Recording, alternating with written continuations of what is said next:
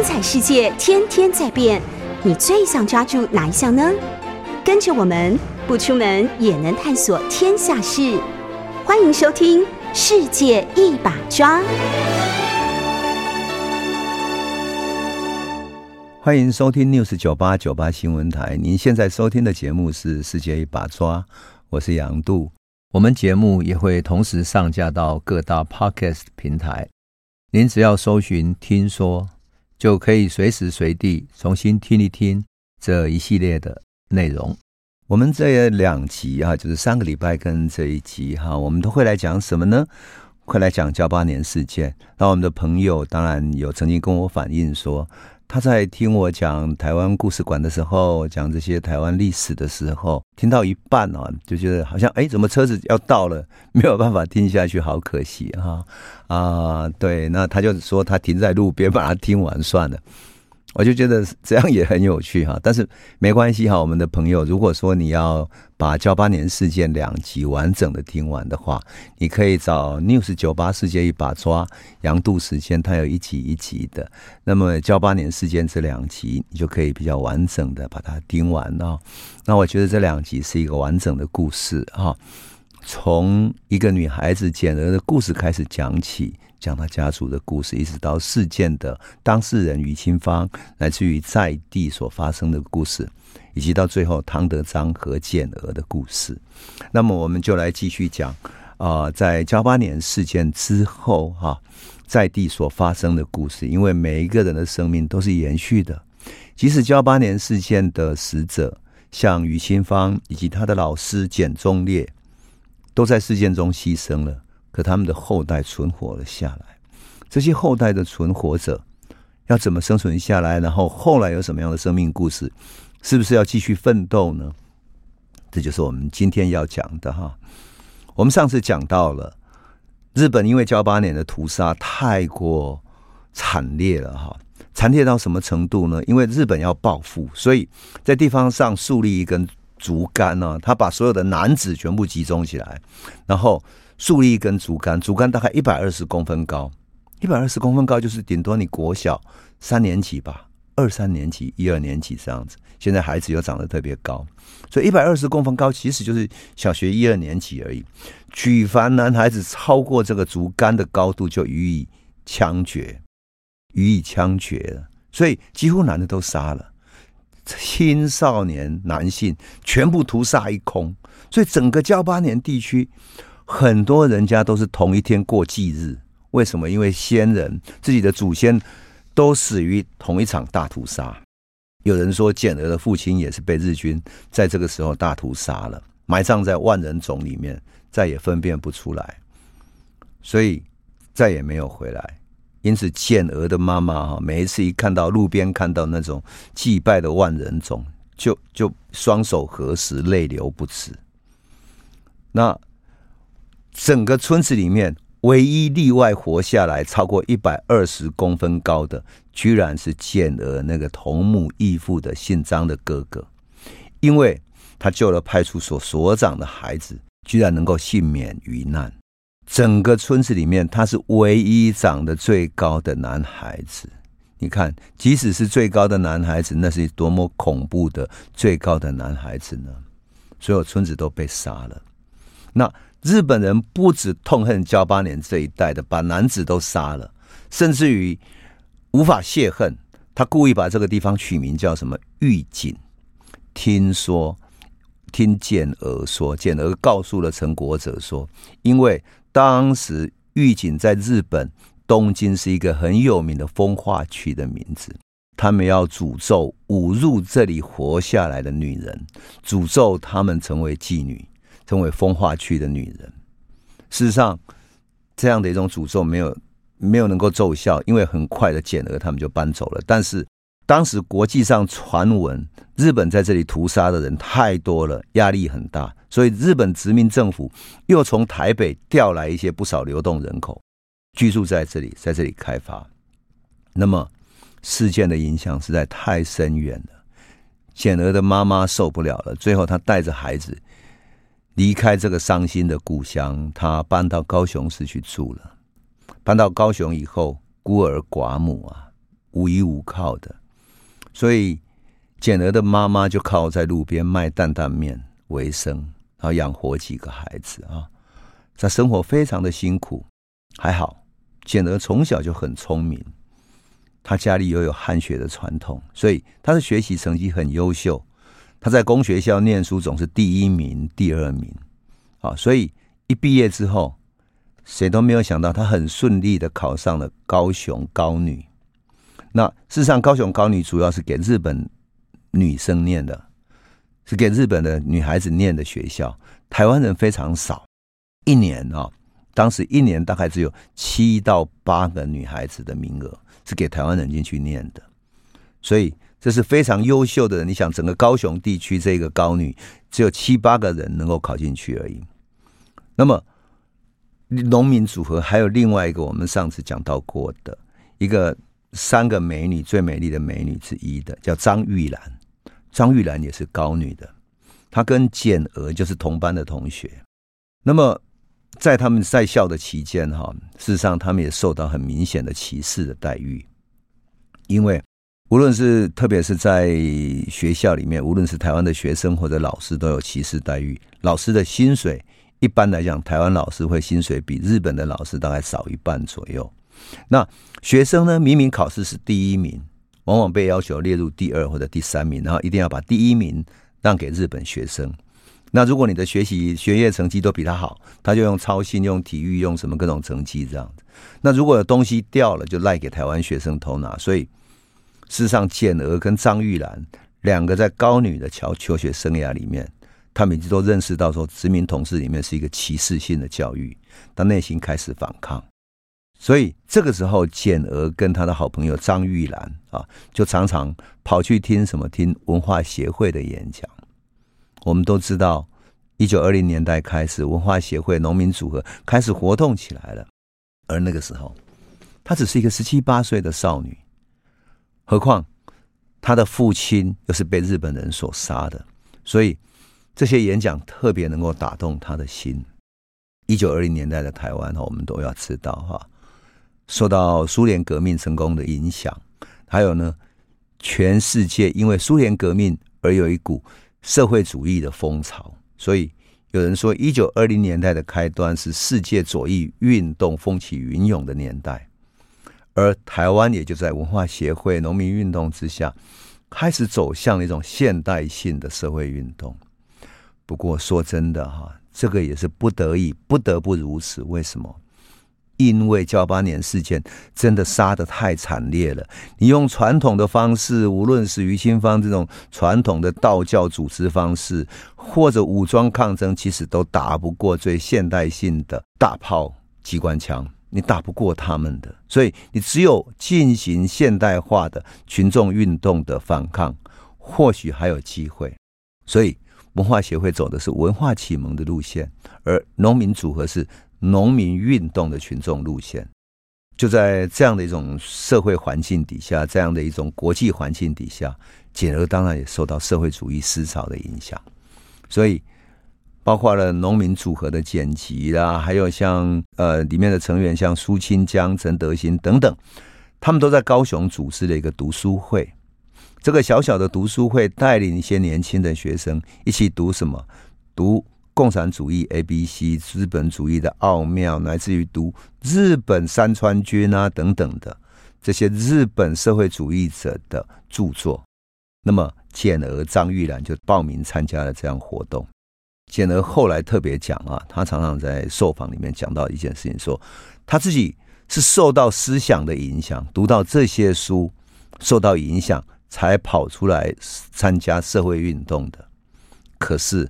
由于简而很热衷参加社会运动，所以呢，日本特务看到她这么活跃又这么漂亮，他想说：这么漂亮的、漂漂亮亮的一个女生，你莫名其妙为什么参加群众运动、参加抗争，在街头这样啊、跟农民在一起？特别是你要知道，当时的农民在农村里面哈、面目离黑，然后那种污泥一般的牛车路上哈、可不是像现在有很多水泥地，对不对？啊，柏油路都不是，当时是是泥土路，所以你一个漂漂女、漂漂亮亮的女生，穿得干干净净的高中女生，而且是那么难得的，整个高雄大概一个高中女生，顶多日本学校只有七八个这么厉害的女学生，你为什么跑到牛车路上跟农民站在一起，然后参加抗争运动？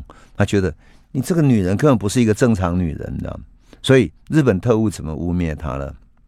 污蔑她说她是因为恋爱。他因为跟剪辑他们参加读书会，爱上剪辑了，才参加社会运动的。哇，这个建娥就非常生气。他说：“我是受到社会主义思想的影响，而不是因为恋爱的关系。”他觉得这是一个对女性社会运动者的一种歧视，对女性的歧视。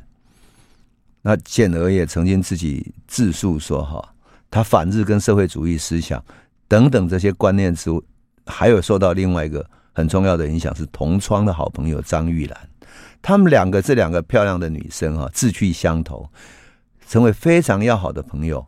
那张玉兰呢，她就在高雄常常参加农民组合的运动，参加运动里面活动啦、印传单啦等等的，结果就被学校退学了。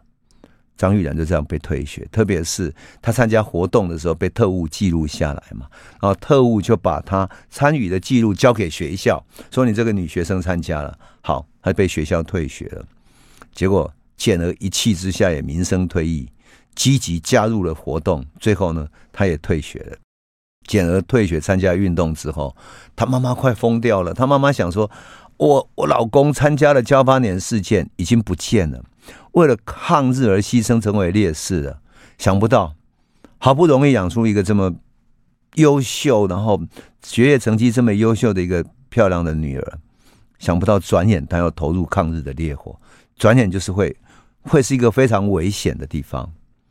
他很气啊，他想这女儿怎么讲都不听，他就气得把她抓回家，然后把她监禁起来。可是想不到意志坚定的简儿。清晨的时候，趁他妈妈睡到正熟的当下，从他家的窗户跳出去，跳到后面另外一栋房子的屋顶上，然后从屋顶上再跳下来逃跑了，也很厉害哈，能够从那么高的地方跳来跳去的。我看到这一点记载的时候，想说哇，这个简娥的身手也真好。然后日本警察就趁着机会煽动什么呢？煽动简娥的妈妈说：“你女儿逃跑，你看就是被人家诱拐了吗？你看。”那么名声多坏，被男人诱拐，一个漂漂亮的女儿被诱拐了。好，简娥的妈妈爱女心切，就跑到法院去控告农主的简吉，控告简吉是农民运动的领袖啊，他带领农民运动各地的农民运动。那简吉长得非常清秀。他并不是那种就是奶油小生，而是长得戴个眼镜。我们都知道日据时期农村时代不像现代，大家看电子产品啊，那时候戴眼镜的非常少，所以简吉就戴了一个秀气的圆的那种圆圆圆形的眼镜。然后呢，呃，人家叫他，因为戴眼镜的很少，所以就叫他把干干的这样子哈。那事实上是一个秀秀气气的人，但是他不是那种会右拐的人，因为他就是一个。一个充满了对于农民运动的忠诚跟激情，哈，是这样的一个一个革命者。他不是一个想要去诱拐女人。有一些人天生是没有错，他对爱情比较有感兴趣，比较浪漫。但是简吉不是这样的个性，他就是一个浪漫的革命者。好，简儿的妈妈很生气，就告简吉说：“你诱拐良家妇女。”结果简吉就因为这个名义而被抓起来了。被日本警察抓起来诱拐良家妇女，想不到生性刚烈的这个简娥哈，她身为女儿身，志气像男儿一样，她自己亲自到法院去出庭作证，亲自出去。你看，在过去的时代，你被人家告你说被诱拐了，你还自己亲自去，那公开声明什么？他说我自己是自愿的。在法庭上，简娥说：“我自己是自愿加入农民组合的，不是为了别人的诱拐，是因为我对社会主义的理想，我是要参加农民运动的，跟简吉无关。他从来没有诱拐我，这就是我自己的理想。”简吉当场无罪开释，哇！这件事情当时轰动一时，轰动一时。为什么？因为农民运动领袖居然诱拐一个良家妇女，而且这么美丽的一个少女。然后这个少女又站出来说：“没有，是我要出来搞革命的。”这是轰动一时。那么简娥这样轰动一时之后，他就到台中的农民组合本部去工作，后来到屏东农民组合。那当时啊，发生了一一群那个在地的蔗农、甘蔗农民跟日本的会社发生冲突嘛。然后结果在冲突的过程中，简娥本来要去帮忙农民抗争的，结果一到那里就被警察拘留十天了。但是简娥非常烈性，他认为说，你警方没有理由任意抓人，没有法令依据，所以他提出要求申请说，你要给我正式判决。可是你要申请正式判决，要送申请书上去嘛？结果送申请书的时候，他必须盖上他的章，盖上他的手印，对不对？结果监狱故意刁难他说：“哇，监狱没有红戳子，就是没有盖红章的那个那个呃印章的那个印泥这样子。”他说：“所以没办法，就不给他盖章。”他很怒，因为没有盖章，他就那个申请书就不算数嘛。他把手指自己咬破，用血书写，用血啊。来写他自己的这种申申请书，这样，而且盖上用血盖上章子。后来果然判决他无罪释放，他们被他的烈性吓到了。所以简娥是一个机警勇敢哈，他变成农民组合非常有名的斗士。后来他在群众运动团体里面，包括农民组合的活动啊，农村座谈，农民白天下田去播种插秧的时候，晚上才有空嘛。那简而就在地方上帮助农村的农民，有时候帮助农忙的时候，帮助他们煮一些点心啊，帮助他们做一些农事。这样，傍晚的时候，他会骑着自行车到农村去指导农民办座谈会，他参加各种演讲。这样，他会围在一些农民的一些在地领袖的一些家里啊，或者在晒谷场上，一大群人泡着一大壶那种淡茶，我们都知道。农村在在大丢点哈，大家泡一一大个大铁壶子的茶，在那边聊天，然后听大家说生活上的各种疾苦，就这样子，他把群众组织起来。很多时候，他还要教农民读书认字哈，他有有一种专门给当时啊农民看的，特别是教农民认字的那些三字集哈。那三字集其实是朗朗上口，呃。我要特别讲一下三字集那种有点像信三字经这样子啊，很浅白易懂，那可以用台语念的哈。那我后来看到觉得很有趣，那就是用一种很简单的字来教农民一种思想哈。那我念几句给大家听听看哈。如果我的台语不够好，你们就笑一笑我就好了。好，他说哈，无产者哈，就是没有财产的人是穷人哈，劳动者很辛苦这样子啊。我念给你听哈。无产者善恰人，劳动者日做工，做不休负济当，大破厝歹门堂，资本家收大租，大会社大规模，啉烧酒加肉丝，香肉干红烧鱼，金高碗唱野猪，用石刀钉高椅。就是类似这样啊，有没有去？他就讲说哈，农民过得很艰难，但是呃，日本的会社的老板过得很好的，就是让农民有一种一种激起一种对抗的心理。当然，后来简娥也参加了青年部啦、妇女部，扩大了很多农民的组织哈。后来，一九二八年，农民组合在台中举行第二次全岛大会的时候。扩大活动的内容，而且声援日本被镇压的日本劳动农民党，还有日本左翼团体。因为一九二八年，其实日本已经开始在军国主义抬头之后，在日本本土开始逮捕日本的社会运动者。所以一九二九年初，哈，日本殖民政府在台湾发动了二一二事件，逮捕了农民运动的领袖简吉，也逮捕了许多农民运动的主要干部，哈。那简娥呢？他不在被逮捕的范围里面啊。可是呢，他没有被逮捕，但是他知道他很危险，所以他潜入了地下活动，他变装成为农民。历史记载里面，他很有意思啊。他常常穿着黑色的裤子，还戴着斗笠，像一个客家人的。农民那样哈，穿着客家人的衣服，甚至于戴着长长的黑色手套，走路的时候还要挑着一个篮子，然后在路上走，然后日本警察都以为他是在地的农民，所以没有特别注意他。事实上，他就这样变装在农村，继续他组织农民的活动。那每一个庄呢，知道警察会追击这个简娥，所以如果农民知道说警察可能来这个庄突击的时候，就会报到另外一个庄，报到各地去说警察要来了，所以就简娥就赶快离开，跑到另外一个庄。然后很多农民就掩护他。传说有一次啊，警察在抓他的时候啊，他来不及逃走，怎么办呢？农民就用一个大的麻布袋把它包起来，然后，然后那个麻布袋捆绑之后，把它挂在那个横梁上面，挂得高高的。然后警察来的时候，看到上面挂一个，说：“哎，为什么？怎他不在啊？找不到人。”他只看到横梁上挂了几包这个高高的东西，他说：“哦，这个是里面食物，是怕老鼠偷吃，所以我们就挂在高高的横梁上，就这样子躲过警察的追捕。当然，简儿也只能够躲过一阵子。事实上，整个的逮捕是全面扩散的哈。那么，简儿后来也到处去支援其他，不只是农民组合，他还支援什么呢？”支援台北印刷工厂的罢工，哈，还有受农组本部的指令去支援透印会社的罢工，他甚至于去访问女工，组织工会，哈，等等的。所以事实上，简娥不仅仅是一个农民运动者，哈。到了一九三一年五月的时候，简娥还参加了第二次的台共会议，就俗称的松山会议，他被选为台共的中央委员会的。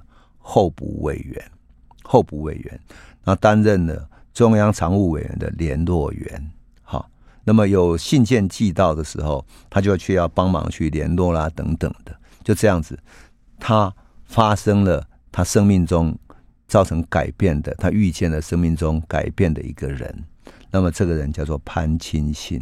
那他们是发生什么故事呢？我们先休息一下再来说。欢迎回到九八新闻台《世界一把抓》，我是杨度。我们讲到了可爱的简娥哈，活动力非常强的简娥哈，获选为日据时期的台共中央委员会的候补委员。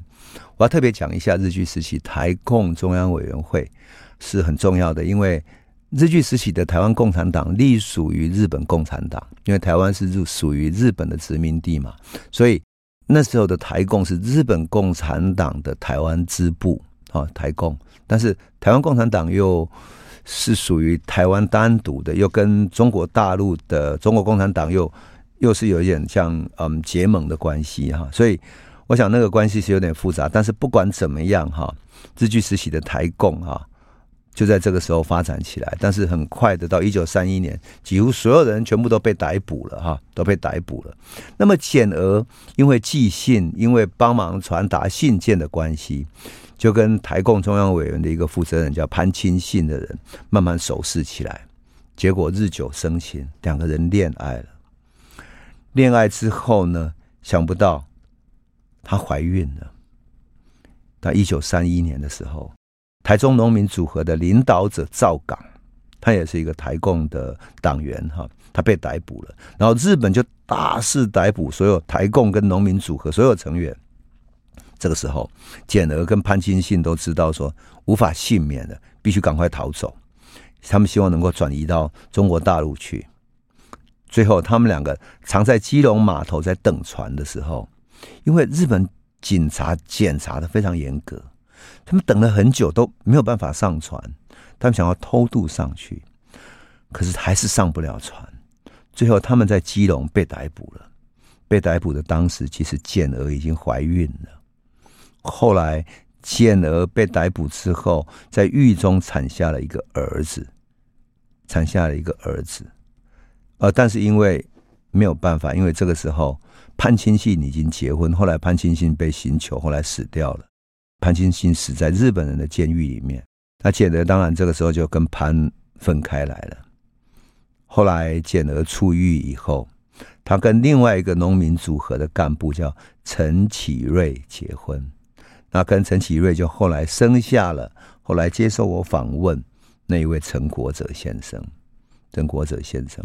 那这已经是日本殖民时代统治的后期了。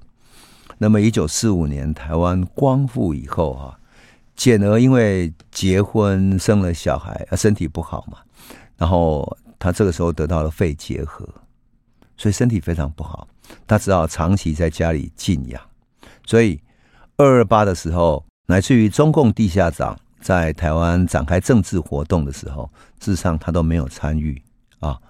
呃，我特别要讲，是因为很多日据时期的台共后来都参与到中共地下党的活动，因为这个脉络是相连接在一起的。那么简德的丈夫叫陈启瑞哈，他本来是农民组合屏东潮州的支部长。那么白色恐怖时期，他因为帮助过去农民组合的朋友剪辑他们等等，用资匪的罪名就被逮捕了。被逮捕，那么白色恐怖的时期哈，很多农民组合的朋友啊，过去日本时代抗日的这些农民组合的同志哈，不是被杀就是被关哈，或者逃亡失踪。而且呢，国民党要日据时期，因为抗日而参加台共的人去自首自新，但是简而没有去自首。可是他作为政治犯的家属哈。又有那么多政治犯的朋友，所以长期都在被监视的状态底下，他精神其实非常苦闷，非常苦闷。一九七零年代，他终于决定离开台湾，移民到美国去了。后来，他就长期定居在美国。啊，他的儿子陈国哲那个时候已经在巴西教书了，在巴西教书。后来退休以后，也回到美国去跟他妈妈一起住，哈。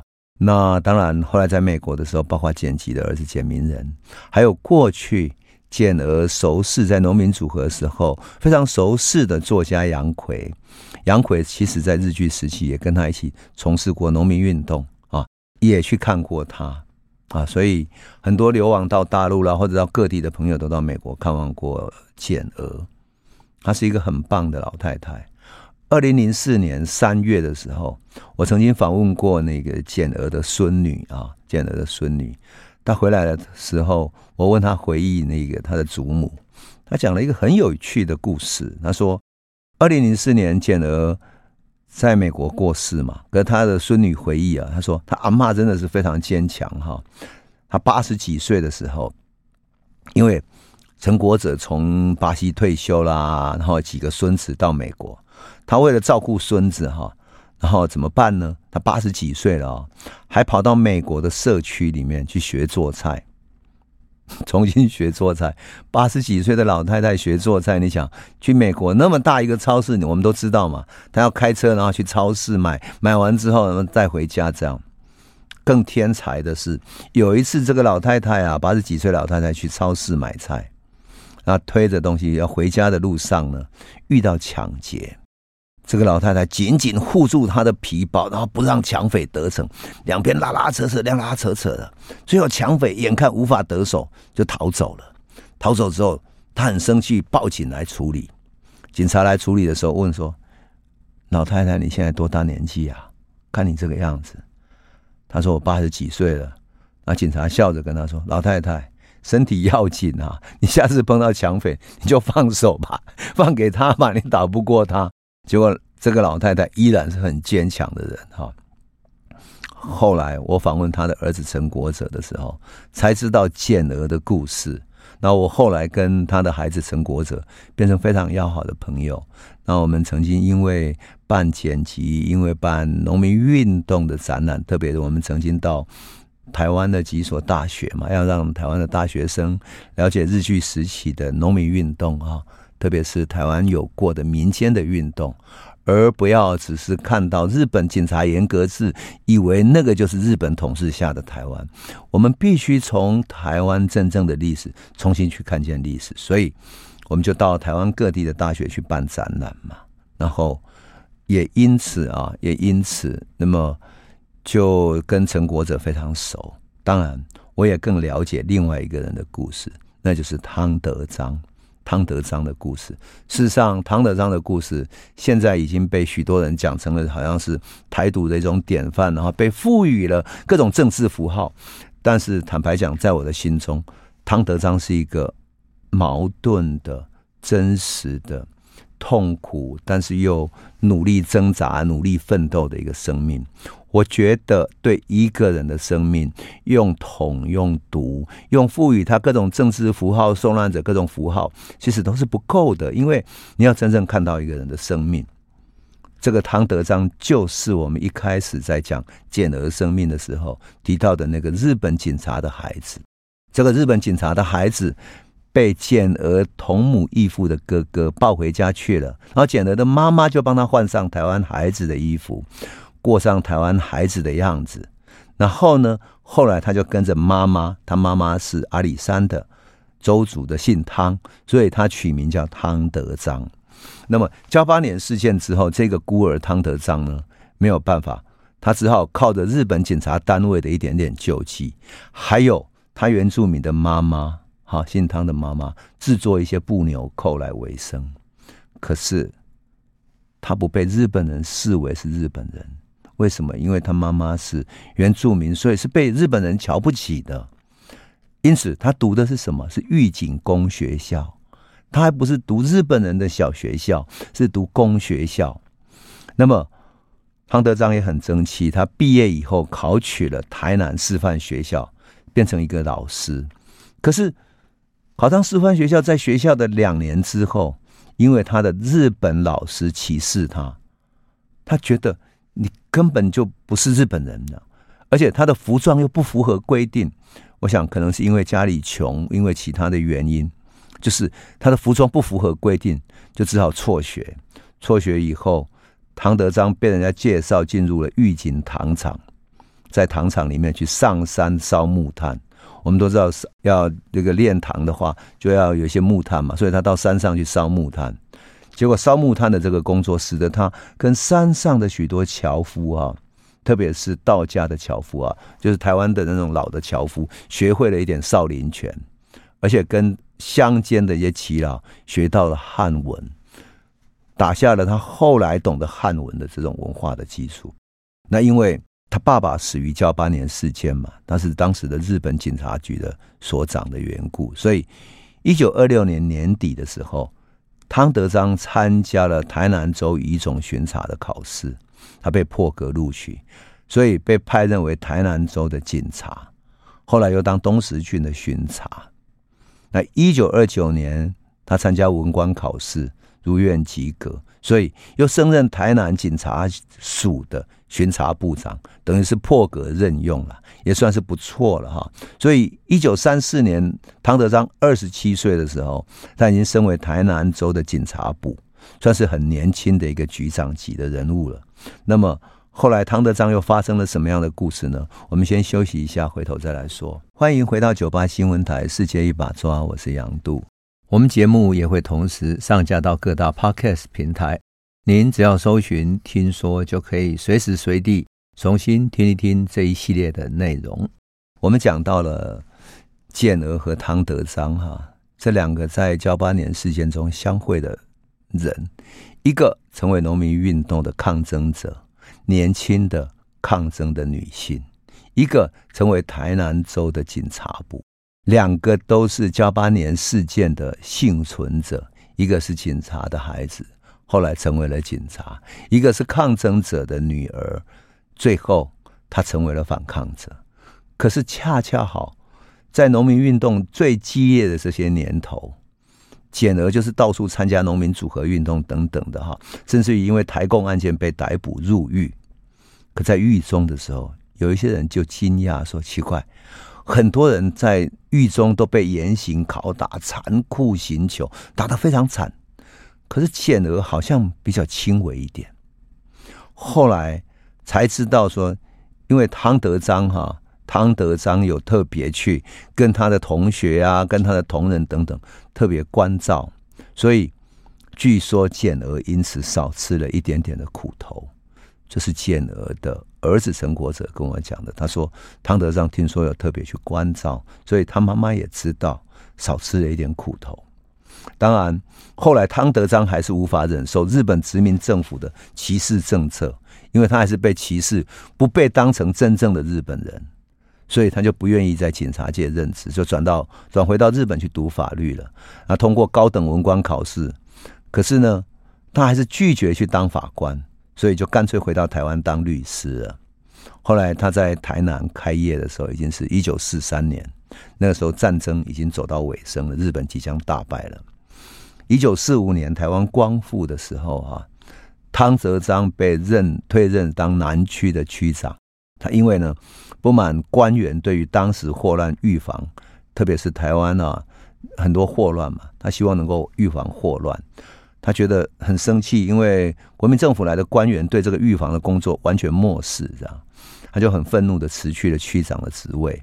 那第二年，他当选台湾省参议会的候补参议员，那么被甚至于被选为台南市人民自由保障委员会的主委。二二八事件爆发的时候，三月二号的晚上。台南就出现什么群众解除派出所武装，还有学生编组等等的事情。哦，台南市参议会就是汤德章所在的参议会，很快迅速组织了政府的人士、民意代表跟地方人士等等的，把它组成了一个台南市临时治安协助委员会。那汤德章有律师资格嘛，又有警察的资历，所以他就被选为治安组的组长。来维护台南的治安。那三月三号呢，临时参议会决议说，对政府的台南的参议会哈提出对政府要撤销专卖局，还有县市长民选等等的这种要求，然后用台南市台南市民临时大会的名义发布出去了。那当然，台南市一方面跟政府跟地方人士组织政治上的各种斡旋等等，那很多的。地方的群众啊，公家机关啊，民间武装组织等等，有各地各样的这种临时的冲突。那还好，唐德章呢，在临时治安委员会啊，他始终用治安组长的身份，他在收编安抚地方上的组织跟武力，想要平息这种暴动。那事实上，这种时候的情况是非常复杂的。为什么会这样复杂？因为地方上的组织者跟武力对抗者，其实来自于各方。有过去抗日，然后对于国民政府贪污腐败不满的，也有过去日本统治下的既得利益者。那么他们希望混入这个委员会里面，然后取得原来抗日者的认同，然后希望能够混在一起之后取得未来的权利。也就是他们认为说，如果未来这一个跟政府交涉的这一个。二二八的委员会有有权利的话，他们也要分一杯羹，他们也要加入到这里面。可是彼此之间又有矛盾，因为过去抗日的人对于过去的御用日本人的御用绅士当然不满啊，所以内部其实有很多矛盾啊，很多矛盾。那么无论如何呢，到了三月六号，台南已经在这个委员会的处理下慢慢恢复平静了。那想不到呢，三月六号，当然陈仪就一边答应。民间的各种要求，一方面要求蒋介石派兵嘛，那么他一方面答应说哦，县市长陈仪一一一方面答应县市长可以民选，可是一方面呢又认为说，反正为他当然一不断陈仪不断在答应的各种条件底下呢，对于他派兵的事情一个字都没讲。等到真正派兵来的时候，整个情况就改变了哈。那么。很快的，三月十号，政府就宣布戒严，然后二十一师就开始攻打各地了。哈，那各地的二二八处理委员会都被撤销了。那南部的防卫司令杨俊就率兵迅速接收台南，而且包围了参议会，举行收缴武器的会议，然后逮捕汤德章。为什么？因为有人密告他，他是真正带头的人。事实上，事实上。在汤德章跟他密告的人里面，其实是有御用的绅士，就是日据时期的御用绅士去去密告他的。我要特别讲一下，因为很多人对二二八有各种误解，认为说，哎，奇怪，二十一师到台湾随随便搜捕随便打，no，不是的。事实上，是因为台湾内部有许多复杂的政治因素，有过去抗日的，也有过去的日本御用绅士等等，在二二八事件中互相矛盾、互相冲突，最后当二十一师来的时候。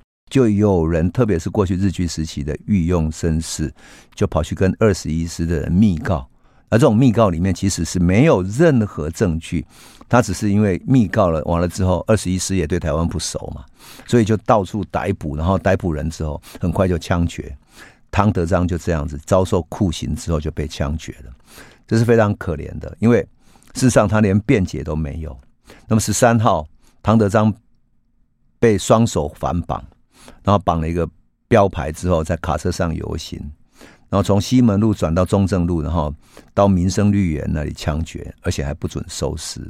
我一直觉得，我个人哈，我觉得唐德章的一生真的是一个悲剧的缩影。他的身份其实是多重的，他是日本警察跟台湾原住民的孩子，他是殖民政策之下鼓励日本人跟原住民结婚的这个政策之下所生下来的孩子，可是他偏偏是一个抗日的噍吧哖事件的牺牲者，他的孩子所救下来的，所以他的情感上对于台湾的反抗者还是有感情的。他对台湾的原住民还是有感情的，而他父亲又死在汉人的武装抗争里面啊，他又是被反抗者救回来的，所以他内心里面其实有许许多多复杂的纠结。你叫他认同日本的这种殖民统治吗？他不会。日本政府会认同他这样的一个台湾原住民的孩子吗？也不会。他也被歧视，可是他对于殖民政府的歧视，他又愤怒又反抗，所以。他并不是纯粹的一个一个政治的反抗者，或者一个政治的符号。他的内心里面其实有很多人的部分、人的性格、人的矛盾又人道主义的情怀等等的。当然，到今天为止啊，很多人在讲汤德章，特别是为了政治而去纪念他的时候，想要在汤盖汤德章路啊等等的，都在统独上做文章。我其实都觉得那是太幼稚，而且是太低级了。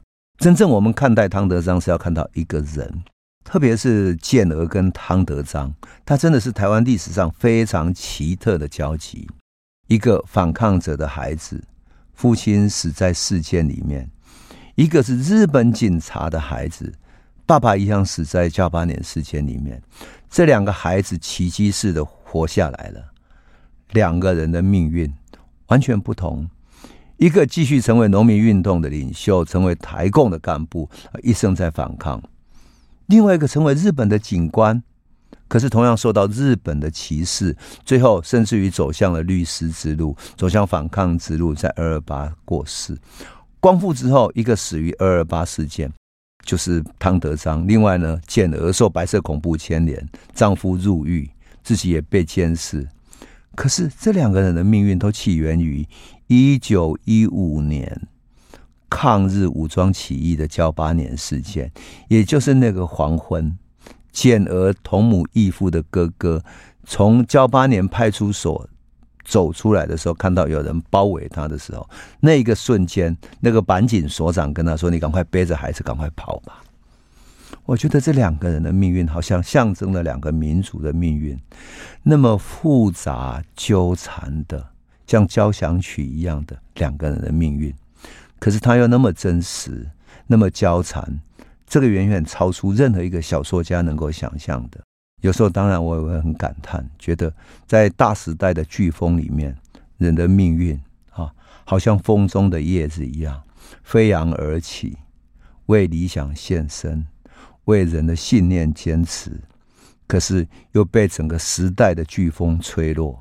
像尘埃一样，无由自主的风中的叶子，汤德章和简儿的故事。